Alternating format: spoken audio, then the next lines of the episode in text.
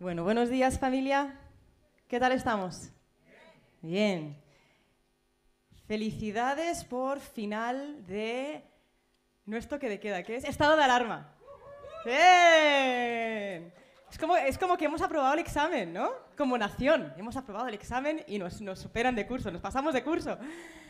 Así que seguimos, obviamente, orando por España, por las naciones, por la situación. Queremos ver a Jesús glorificado y usar todo esto para su gloria, ¿verdad? Bueno, llevamos varias semanas estudiando la persona del Espíritu Santo, los dones del Espíritu Santo. Si estás de bienvenida o nos estás viendo por primera vez, te animo a ver los últimos tres domingos. Hemos visto quién es el Espíritu Santo, cuál es su rol en la vida de la gente que no conoce a Cristo, cuál es su rol en nuestras vidas. Y ahora vamos a entrar en la semana 2 de estudiar los dones del Espíritu Santo. Entonces, la semana pasada estuvimos viendo la diferencia entre un don y un talento, ¿verdad? El talento es por creación y el don, es por rendición. Nos rendimos a Él, nos llenamos del Espíritu Santo y Él nos da dones poderosos para traer su reino y glorificar a Cristo. Y vimos también que el propósito de los dones es para el bien común. Ahora, esto tiene lógica, ¿verdad? Porque si el Espíritu Santo, lo que Él anhela es glorificar a Cristo, entonces el Espíritu Santo en nosotros, sus dones en nosotros, son para servir a la novia de Cristo, para que la gente diga, wow, qué bonito es el cuerpo y por lo tanto qué bonito es Jesús. E, e, esa es la meta, ¿no? Entonces, hoy vamos a ver los dones de poder. Ahora, ¿por qué los llamamos dones de poder? Porque mediante, estos dones, el poder de Dios se manifiesta.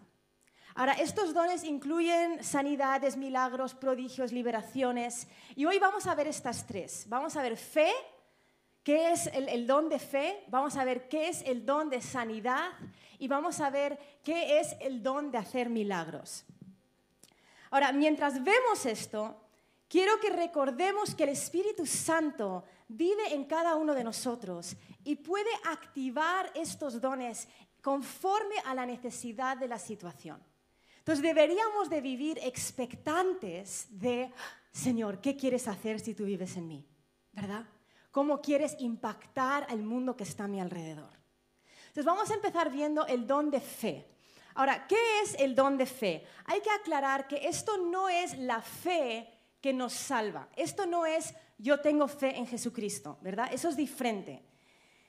E, eso es la fe que nos salva. El don de fe es la fe que se levanta desde tu espíritu y que calla la voz de la incredulidad.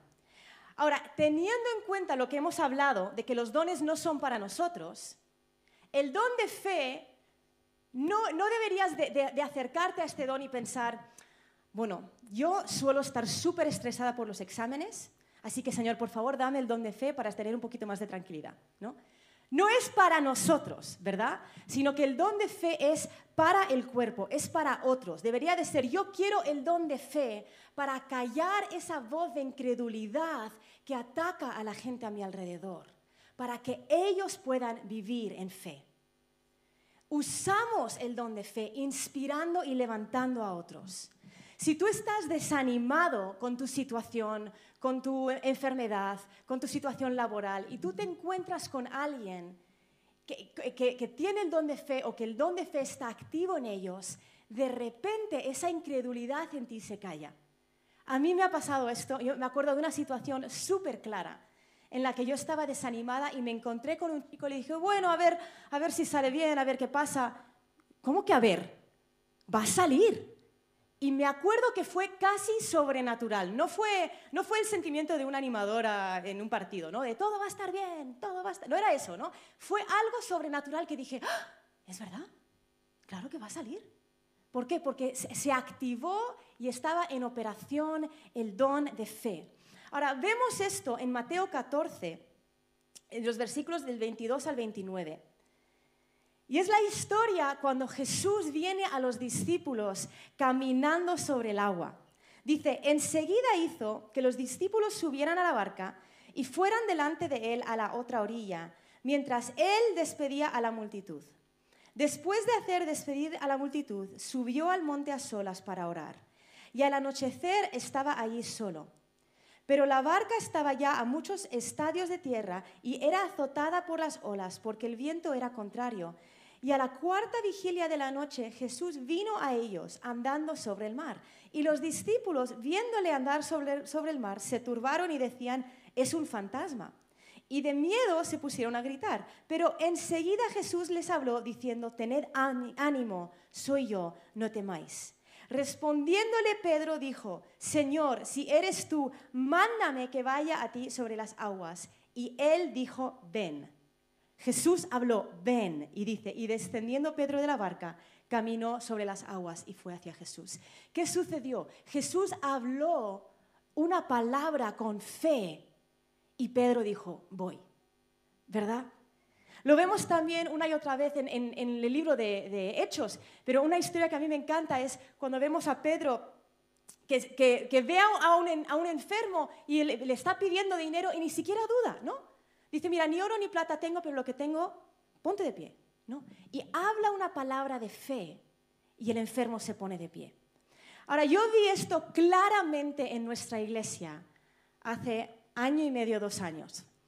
Si, si, si tú no estuviste con nosotros en, antes de COVID, nosotros antes nos reuníamos en el bar musical de Galileo Galilei. Y como no teníamos, aquí hay una caja que pone para predicador. ¿Qué tendrá? Ah, es para mi micro. Yo pensaba que tenía un regalo. No, no, de ti no, pero pensé, una sorpresa. Vaya, qué bajón, ¿no? Todavía tengo la curiosidad de abrirlo. Bueno, hace como un año y medio, dos años, estábamos en Galileo y como no teníamos que mantener las distancias de seguridad, podíamos orar por las personas al final de la reunión, ¿no? Ahora, yo había escuchado que Jessica le acababan de diagnosticar cáncer. Y yo ese domingo estaba en la alabanza, estaba detrás del piano, termina la reunión y se hace un llamado general. Si alguien quiere oración, necesita oración, que pase al frente. Y diferentes personas estaban orando. Y yo vi varias personas orando por Jessica y yo había escuchado esa semana. Acaban de diagnosticar a Jessica con cáncer.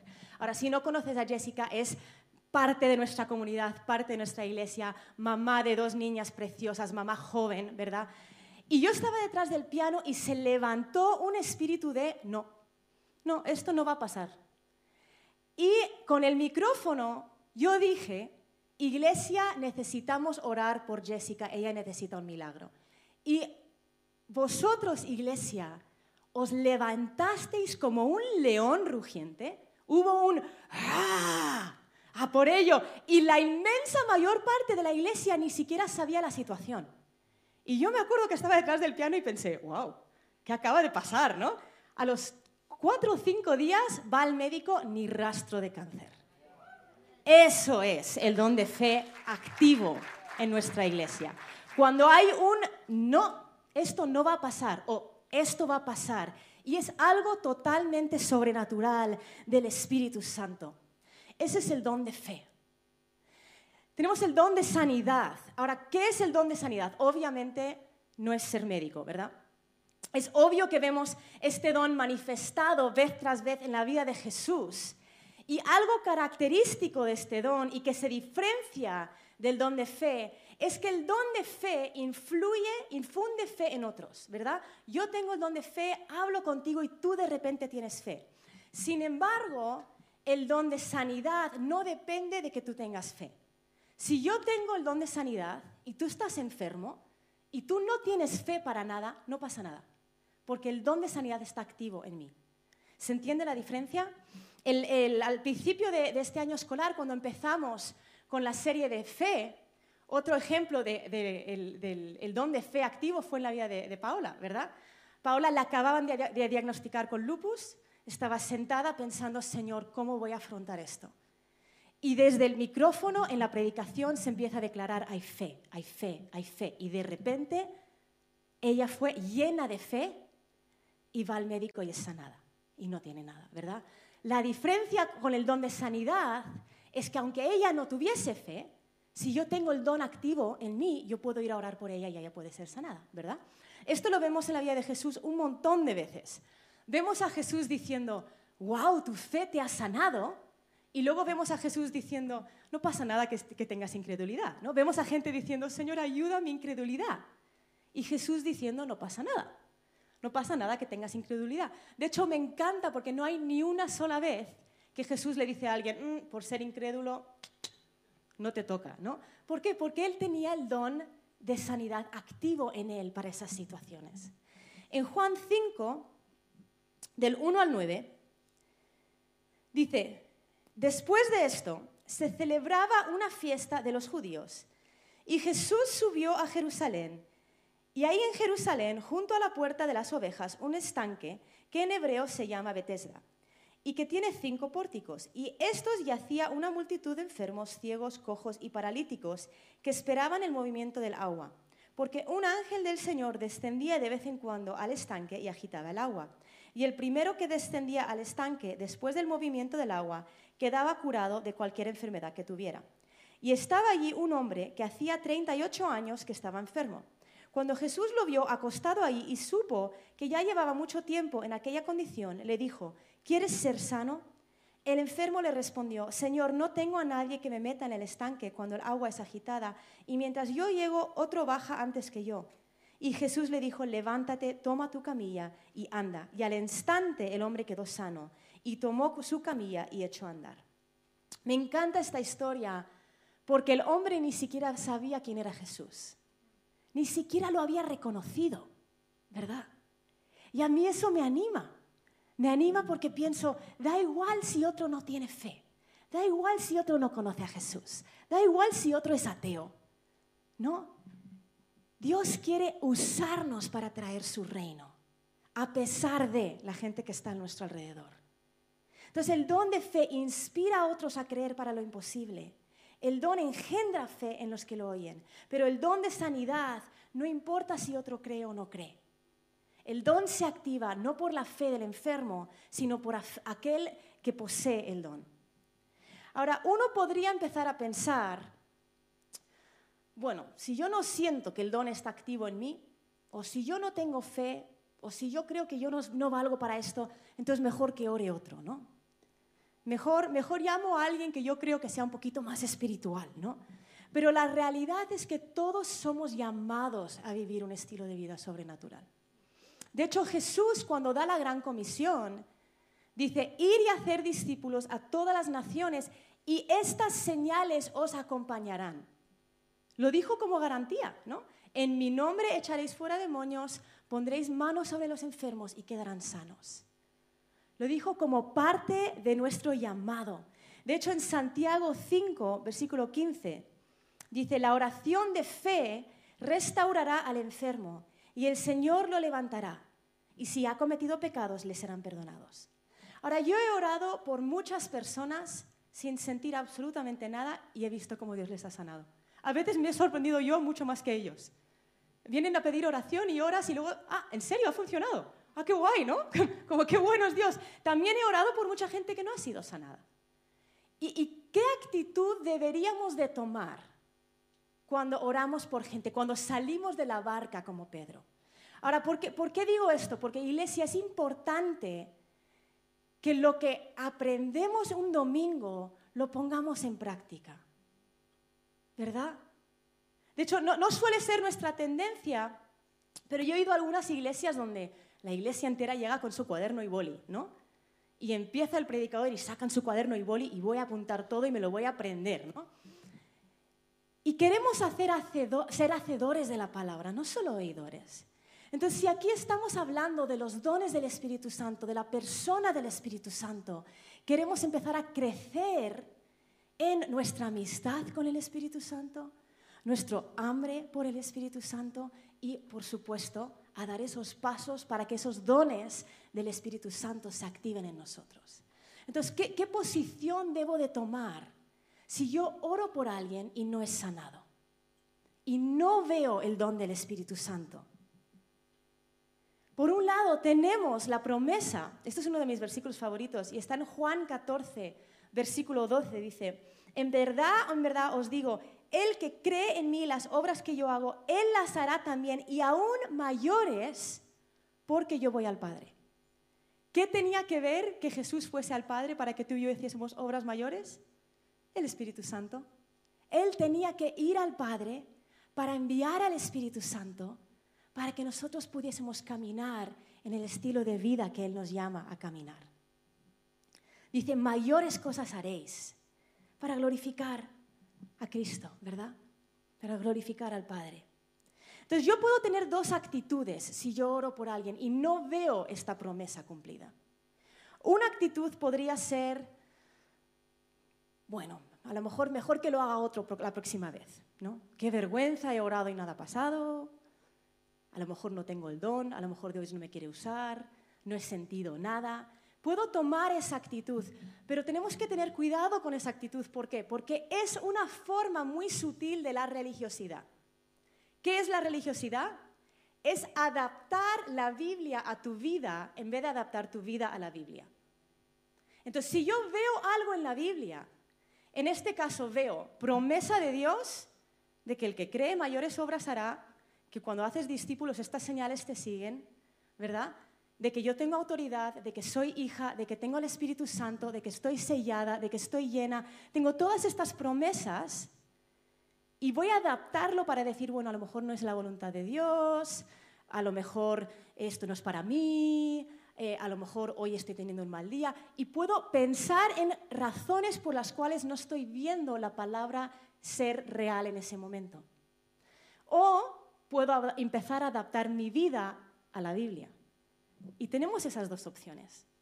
Me acuerdo hace años escuché una historia de un señor que, que la mujer era creyente, e, el esposo todavía no, y la mujer una de sus, de sus eh, frustraciones mayores en su matrimonio es que el marido era un poco baguete.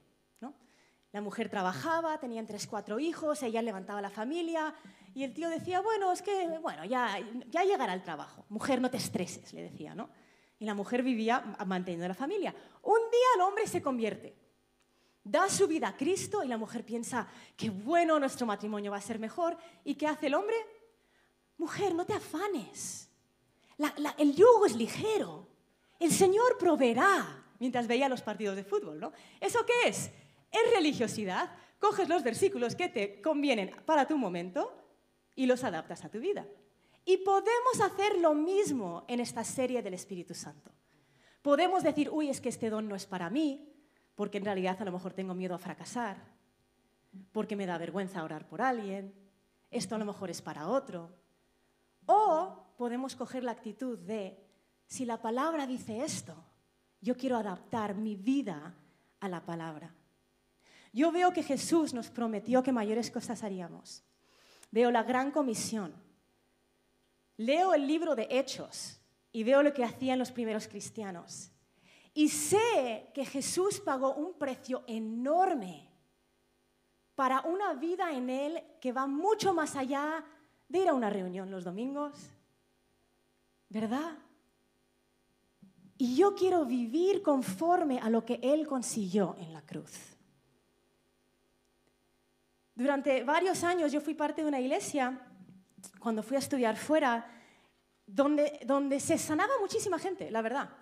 Era una iglesia bastante más, bueno, un poco más grande que Amistad. Y eh, a lo mejor había, no quiero exagerar, 20, 30 personas que se sanaban cada semana. Desde cosas muy, muy, muy, muy fuertes a, a dolores de espalda. Pues cualquier sanidad es increíble, ¿no? Nosotros no podemos sanar ni un dolor de cabeza. De hecho, ni un médico, ¿no? El médico te da la pastilla. Pero veíamos domingo tras domingo a Dios hacer grandes cosas. ¿Y sabes lo que más me encantó? Que esa iglesia estuvo 20 años orando por cualquier enfermo que entraba por la puerta sin ver ni un solo milagro. Porque decidieron que se negaban a vivir por debajo de lo que veían en la palabra. Y dijeron, pues no lo vemos, pero en ningún lado dice Jesús que dejemos de orar. En ningún lado dice Jesús que, ya no son vigentes los señales, en ningún lado lo dice. Así que cada enfermo que entre, vamos a orar por él. Y de repente, después de 20 años, empezaron a ver algo. Y yo cuando escuché eso, yo pensé, bueno, tengo 25, tenía 25 cuando lo escuché, 35, 45, pues a los 45 a lo mejor empiezo a ver una locura a mi alrededor para la gloria de Dios, ¿no? Y Chisco es testigo de que yo soy súper pesada. Si le duele algo, no quiere ni decírmelo. Porque él me dice, ay, me duele el cuello, he dormido mal. ¿Oramos? ¿Oramos? ¿Oramos? ¿Oramos otra vez? Del 1 al 10, ¿cuánto te duele? ¿Y ahora? ¿Y ahora cuánto te duele? Soy súper pesada. ¿Por qué? Porque yo quiero vivir la vida que yo veo prometida en la palabra de Dios. Yo no quiero rebajar mi fe. Yo no quiero diluir mi fe y decir, bueno, a lo mejor es que no es para este tiempo, bueno, es que Europa, es que si viviésemos en África ahí se sanarían todos. Eso no lo pone la palabra. ¿Lo pone la palabra? ¿En algún lugar pone en África se sanan y en Europa no? No. Entonces yo no voy a rebajar mi cristianismo por lo que yo veo. Yo voy a luchar con el Señor y voy a clamar por el Espíritu Santo y voy a meterme con Dios y decir, Señor, yo quiero más hasta que yo vea una iglesia que camina en lo que Dios nos dijo que deberíamos de estar caminando. Eso es lo que somos llamados a hacer. Cuando Jesús dijo, ir y hacer discípulos, y estas señales serán parte de, será algo natural, será algo normal en tu vida cristiana. La semana pasada estuvimos leyendo estos dos versículos en Primera de Corintios. Uno es en el 12, versículo 31, donde dice, Pablo le dijo a la iglesia en Corinto, más desear ardientemente los mejores dones. Desearlos. Y luego en el capítulo 14, versículo 1 dice, procurad alcanzar el amor, pero también desead ardientemente los dones espirituales, sobre todo que profeticéis. Ahora, la semana que viene se va a estar hablando de, de profecía, pero el punto es desear ardientemente, desear ardientemente los dones del Espíritu Santo. Yo le pido dones constantemente a Dios. Señor, dame este don para esta situación. ¿Y sabes lo que hago después de pedir el don? Doy un paso a ver si lo tengo. No espero a ver si siento algo. ¿Sabes que a veces tenemos tanto miedo de que Dios quede mal? Como si no se pudiese defender, ¿no? Como, uy, si oro y luego alguien no se sana, o si, digo y luego no. Y Dios es tan grande. Dios es tan bueno. Le conté esta historia a los de Nova el otro día. Pero hace años yo estaba empezando una conferencia, era un viernes, los congresos siempre duran viernes, sábado y domingo, ¿verdad? Y se acercó una chica al final de la reunión y tenía parálisis facial. Entonces era, era muy obvio, si has visto a alguien con parálisis facial, sonreía a un ladito de la cara, parpadeaba a un lado de la cara, ¿no? Y ella me dijo, oye, no me duele, no es un gran problema, puedo vivir con ello. El médico dice que a lo mejor se va, que a lo mejor no se va, pero a mí me da muchísima vergüenza. Yo me siento súper avergonzada, me siento fea, entonces yo oré por ella. Oré en el nombre de Jesús, amén. No pasó nada. Nada sucedió, su cara seguía exactamente igual. Y yo le pregunté al Señor, Señor, ¿quieres que vuelva a orar? ¿O esa oración fue suficiente? ¿No? Porque la oración del justo es poderosa. Y a veces oramos más porque no creemos que la oración que hicimos de verdad funcionó. ¿no? Y sentí que Dios me dijo, esa oración es suficiente, pero ora por ella otra vez para que se sienta amada. Entonces oré por ella, Señor, derrama tu amor. Amén, ¿no? Una oración sencilla. Y luego yo di un paso de fe. Y le dije a esta chica, no sé si fue un paso de fe o un paso tonto, pero bueno, la cuestión es que le dije a la chica, oye, este fin de semana, este congreso va a ser una pasada para ti, tómatelo como una luna de miel con el Señor, Dios te va a mimar, este fin de semana de retiro, de, de conferencia va a ser buenísimo. Y ella me dice, muchas gracias, porque yo en realidad no puedo venir a este congreso. Yo trabajo todo el fin de semana, solo puedo venir a esta reunión. Y yo pensé, he metido la pata porque le he dicho que este fin de semana iba a ser especial, ¿a dónde voy? Ahora Dios va a quedar mal, ¿no? Empecé a preocuparme por el Señor y por su reputación, ¿no? La cuestión es que le doy el mi teléfono a esta chica y le digo, mira, te doy mi teléfono, que tengas un buen fin de semana trabajando y si pasa algo, me escribes. Domingo por la noche recibo un mensaje de WhatsApp. Me dice, hola ya, soy Rosa, la chica por la que oraste el viernes. Estuve trabajando todo el fin de semana.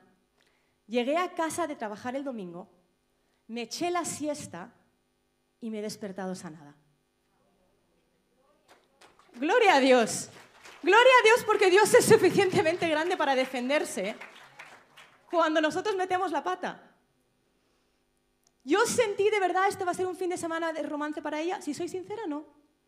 ¿Fue mi deseo por ella porque la vi y tuve misericordia? Sí. Dios es suficientemente grande para que cuando nosotros demos pasos de fe, Él diga, a ver qué va a pasar, a ver qué hago con mis hijos. ¿Tiene tantas ganas de ver el reino venir a través de nosotros? Entonces pídele al Espíritu Santo dones. Pídele, desea ardientemente y luego da un paso de fe. ¿Verdad que si tú tuvieses un amigo multimillonario y él te dice, oye, lo que cuando quieras me das, ¿eh? te hago un bizum de 10.000 sin problema, me sobra. Y un día tú le dices, oye, le envías un WhatsApp, oye, ¿me puedes dar ese bizum de 10.000? Me vendría súper bien. ¿Verdad que luego mirarías tu cuenta a ver si te lo ha hecho? ¿Verdad?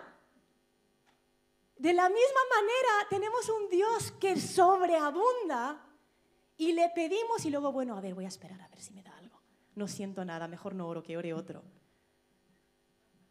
Tienes que mirar la cuenta, da un paso de fe, pídele a Dios un don y luego da el paso para ver si está operando en ti en la siguiente situación en la que ese don es necesario. Ahora, si no, si no ves el don operando en ti, este, este, es un, esto es un comentario para todos los que suelen rayar, ¿vale? No te rayes. Ese es el consejo, súper profundo. No te rayes. ¿Por qué? Porque somos un cuerpo. Hace años, cuando Amistad envió su primer equipo a Turquía, y Mau y Bri fueron a Turquía y fuimos un equipo, eh, no sé cuántos éramos, como 12, 15 personas, y estábamos ahí en Turquía, estuvimos eh, eh, de, uno a tres meses y Mao y Bri estaban orando sobre si quedarse y todo eso, ¿no? Y salíamos a hacer mucho evangelismo. Ahora, yo salía con Ramón, que muchos conocéis a Ramón, y salía con un amigo de Barcelona que también vino al, viaje que se llama Rodrigo. Entonces, salíamos en la calle y buscábamos a gente que, que, chapurrease el inglés, porque entre los tres conseguíamos comunicar algo en inglés, ¿no? Y nos acercábamos con alguien y era súper injusto. Porque Ramón, si alguna vez has hecho evangelismo con Ramón, el tío se acerca a gente y le dice, oye, ¿verdad que en el 1992 te caíste de un tercer piso y te torciste el tobillo izquierdo y tienes una cicatriz? Y el otro, Rodrigo, era peor.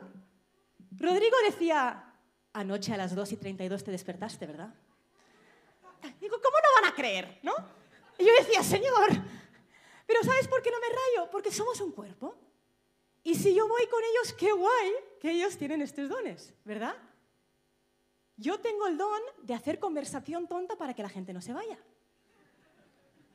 Y lo puedo usar para la gloria de Dios. Y cuando alguien no quiere hablar de Cristo, genial, te hablo de qué guay tu corte de pelo.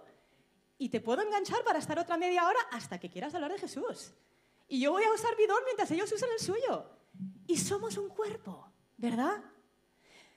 ¿Verdad que si tú fueses a una fiesta de cumpleaños de uno de tus mejores amigos y todo el mundo les estuviese dando regalos, ¿no te rayarías? ¿No pensarías, ay, ¿por qué le dan regalos a él y a mí no? Pensarías, ah, qué guay, hoy le toca a él, el mes que viene es el mío. Y cuando nos acercamos a Dios y como iglesia pedimos por los dones del Espíritu Santo, celebramos cuando Dios le da dones a los que están a nuestro alrededor. Porque somos un cuerpo y hoy les toca a ellos y el mes que viene es tu cumple. Y no pasa nada. Entonces no te rayes si tú no ves un don operando en ti. Porque somos un cuerpo. Y eso tampoco significa que dejes de pedir. ¿Por qué? Porque la Biblia dice, desea ardientemente los dones del Espíritu Santo. Y voy a adaptar mi vida a la Biblia y a lo que dice la Biblia. El último don que vamos a ver hoy es el de milagros. Ahora, ¿qué es un milagro? Es una manifestación del poder de Dios. Milagro significa literalmente manifestación de poder. Entonces, ¿esto puede ser sanidad? Sí, pero también va más allá de eso, ¿verdad? Hemos visto, vemos en los evangelios que Jesús ora por enfermos, sana enfermos, pero también le vemos, como acabamos de leer, caminando sobre agua, le vemos convirtiendo agua en vino, le vemos multiplicando pan y peces, ¿no? Y yo creo que a veces nos cuesta reconocer el don de milagros porque en nuestra lógica podemos pensar, bueno, a lo mejor fue coincidencia, ¿no? Hace unos años, cuando Chisco y yo empezamos con el grupo de adolescentes, había cuatro, había cuatro chavales. Y un domingo después de, comer, después de la reunión, nosotros lo que solíamos hacer es que como eran tan poquitos, pues llevábamos siempre comida para todos, ¿no? Entonces yo hice una lasaña para los cuatro y para Chisco y para mí. Y ese día coincidió que llegaron 22. Y yo vi la lasaña y pensé, esto no va a llegar para los 22. Esto yo lo había hecho para cuatro, seis con Chisco y conmigo y que pudiésemos repetir cada uno una media porción, ¿no? Pero dije, mira, que coman los que coman y luego nos compramos bolsas de patatas en los chinos y nos llenamos con lo demás, ¿no? Eh, mandé a uno de los chavales a comprar un paquete de 20 platos al chino y empiezo a servir platos. Empiezo a servir platos, empiezo a servir platos y me acuerdo que estaba con luz y digo, yo creo que Dios está multiplicando la comida. No sé, a lo mejor es coincidencia, ¿no? Terminamos de alimentar a los 22 y nos damos cuenta que no solamente llegó la comida, llegaron los platos de plástico, que era un paquete de 20. Ahora, uno podría pensar, bueno, en la fábrica de China se le quedaron pegados. Puede ser, puede ser. ¿O no? ¿Verdad? El Espíritu Santo activa los dones conforme a la necesidad. Y creo que a veces no nos lanzamos para pedírselo. Estaba escuchando a un predicador hace unos años que él decía, Señor, con los profetas de Baal tú mandaste caer fuego sobre el altar, queremos ver tus milagros. Y sintió que Dios le dijo, Elías estaba ahí dando su vida delante de los falsos profetas y tú estás en una reunión de adoración con otros 200 cristianos. Creo que no te hace falta el fuego sobre el altar. Y la verdad creo que a veces no damos esos pasos de fe para ver qué va a hacer Dios. Y ponernos en situaciones donde decimos, Señor, te necesitamos a ti o a ti, no hay otra, ¿verdad? Uno de los milagros más comunes que, que sí vemos de vez en cuando es el milagro de, alguien que es liberado de un demonio. En Hechos capítulo 19, versículos 11 y 12, dice, y Dios hacía milagros extraordinarios por mano de Pablo. Versículo 12 dice, de tal manera que incluso llevaban pañuelos o delantales de su cuerpo a los enfermos y las enfermedades los dejaban y los malos espíritus se iban de ellos. Entonces, aquí en este, en este pasaje habla de los malos espíritus y lo relaciona con Dios hacía milagros extraordinarios. Y cuando un espíritu maligno se va de alguien y su cara cambia y tú ves libertad en sus ojos, es un milagro extraordinario. Y ese es el propósito de los dones del Espíritu Santo, ¿verdad? Liberar a la gente, sanar a la gente, glorificar a Cristo, que Jesús sea exaltado, que Jesús sea el centro. O que la palabra habla de señales y prodigios constantemente, ¿no? Habla como de estos dos términos juntos. Y la fe, la sanidad y los milagros son señales y prodigios. Su propósito es glorificar a Jesús. Abrir los corazones de gente que no le conoce. En Juan capítulo 14, versículo 11, Jesús está hablando y todavía no, no, no creen si Jesús es el Mesías o no, y están como intentando averiguarlo. Y Jesús dice, creedme que yo estoy en el Padre y el Padre en mí. Y si no, creed por las obras mismas. Esta palabra obras en el griego es obras milagrosas. Creer por lo que estáis viendo. Las obras, las sanidades, los milagros, este don de fe que se activa es para que creamos y veamos quién es Jesús. Ahora, ¿eso significa que son totalmente necesarias para que la gente crea en Jesús? No necesariamente. No debemos glorificarlas encima del mayor milagro de la historia, que es, que es la historia de la cruz. ¿Verdad? Cuando tú piensas en un milagro, Dios haciéndose hombre es el mayor milagro de la historia. Es la mayor obra de la historia. Entonces cuando nosotros hablamos del mensaje de la cruz, eso tiene poder. Vaya acompañado de señales, milagros, prodigios, fe, sanidad. Si va acompañado, genial. Si no, el mensaje de la cruz es poderosa. Sin embargo, se nos anima a desear ardientemente los dones del Espíritu Santo. Equipo de alabanza, podéis salir si queréis. Vamos a ir terminando. Entonces, ¿cómo crecemos en estos dones?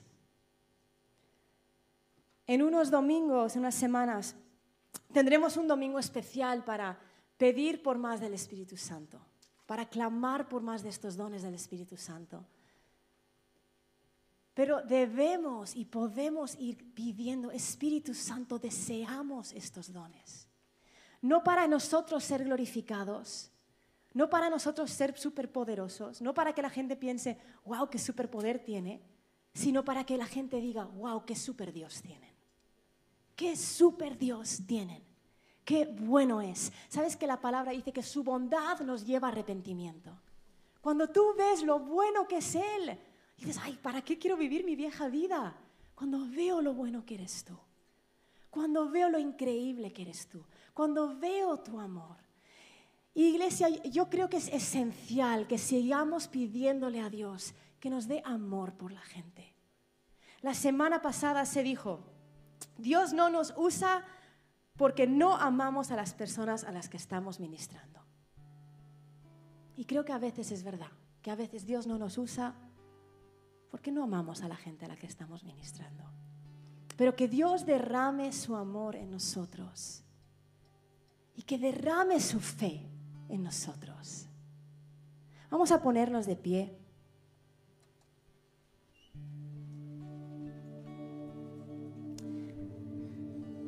Y ahí donde estás, si quieres simplemente poner tus manos delante tuya como si estuvieses recibiendo un regalo,